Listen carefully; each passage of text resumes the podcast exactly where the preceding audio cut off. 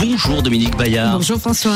Aujourd'hui l'économie avec vous et euh, direction le Pérou. La crise politique aura des conséquences négatives sur la croissance et prévient le Fonds monétaire international. Une prévision qui marque une rupture. Jusqu'à maintenant, l'économie semble être immunisée contre les troubles récurrents qui agitent cette jeune démocratie. Oui, cet avis du FMI est partagé par de nombreux observateurs. Le Pérou est l'un des rares États où l'indice du risque s'est dégradé en 2022, estime la COFAS, l'assurance française du commerce extérieur. En s'appuyant sur des éléments concrets, Las Bambas, la plus grande mine de cuivre du pays, celle qui fournit 2% du marché mondial, qui procure au passage au Pérou un point de PIB, eh bien cette mine, elle est actuellement fermée. Les barricades sur les routes, le blocage général des transports affectent aussi l'agriculture. Le plus grand pays exportateur de raisin voit sa récolte pourrir faute de transport pour euh, l'acheminer. Enfin, le tourisme, l'autre pilier de l'économie péruvienne après les mines, est également à l'arrêt. Le Machu Picchu, la perle touristique du pays, est toujours fermé. La saison estivale paraît bien compromise. Bref, rien ne va plus. Pourquoi l'économie a-t-elle jusqu'à maintenant bien résisté aux précédentes crises politiques? Alors, pour caractériser cette prodigieuse croissance hein, euh, que connaît le Pérou depuis une vingtaine d'années, on parle volontiers de l'environnement hyper favorable des affaires basé sur le consensus de Lima, c'est-à-dire un modèle ultralibéral calqué un peu sur le consensus de Washington qui a prévalu au FMI dans les années 80.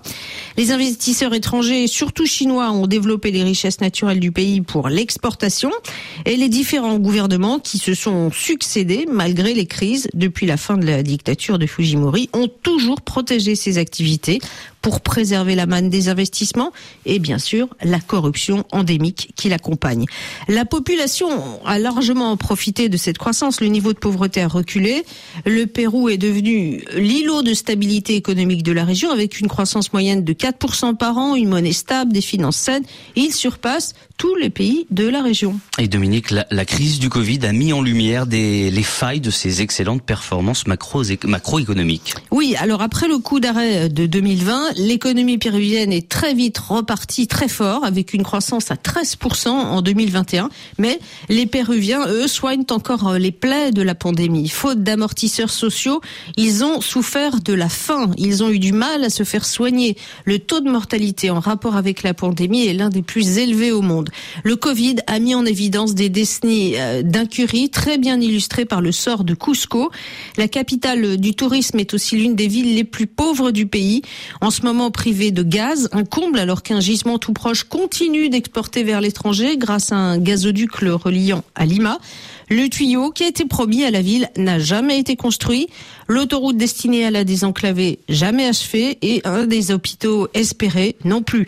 Cette croissance sans développement a réduit la pauvreté de moitié, mais pas pour tous les Péruviens. Les inégalités socio-économiques entre les Andins et le reste de la population se sont exacerbées. C'est ce qui nourrit aujourd'hui la colère des manifestants. Et ils remettent en cause le, le modèle péruvien. Oui, les insurgés souhaitent une autre constitution pour encadrer les dérives de l'ultralibéralisme.